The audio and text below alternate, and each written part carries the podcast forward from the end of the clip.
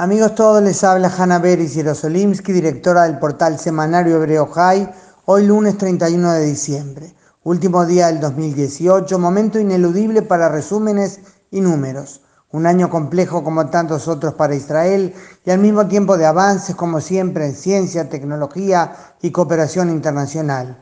Un año que termina con expectativas políticas al haberse decidido adelantar las elecciones de noviembre al 9 de abril.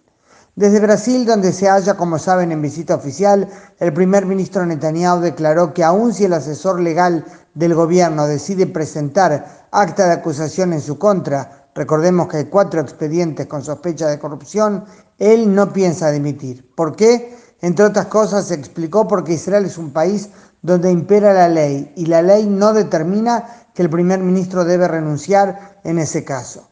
En eso tiene razón. La ley determina que el primer ministro debe dimitir solo si es hallado culpable en una instancia en la que ya no puede apelar.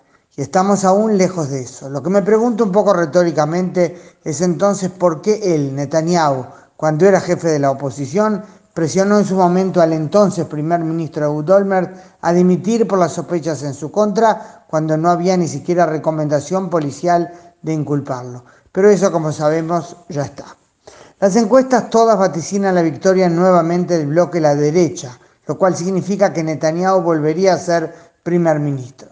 Mientras tanto, la derecha se divide al anunciar los ministros de Educación, Bennett y de Justicia, Jaquet, que dejan su partido, Abait Yehudi, el hogar judío, para formar un nuevo partido religioso secular que llaman la nueva derecha, algo que no le hace ninguna gracia, por cierto, al partido Likud.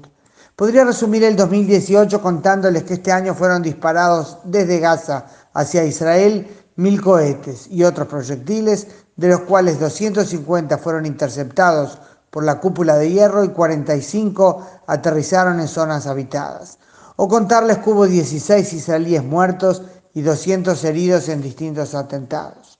Pero también puedo contarles que aumentó la inmigración en un 5% y el turismo en un 13%.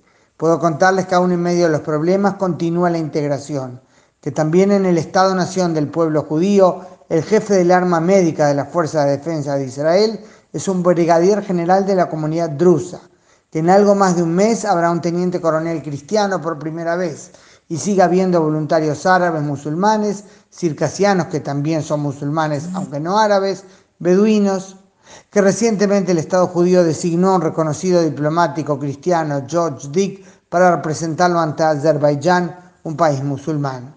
Puedo contarles que en la procesión navideña en la ciudad de Nazaret, en la que marcharon los scouts latinos, o sea, árabes católicos locales, aunque hay quienes rechazan esa definición y dicen que no son árabes sino arameos, uno de los niños llevaba en medio de la procesión una bandera de Israel.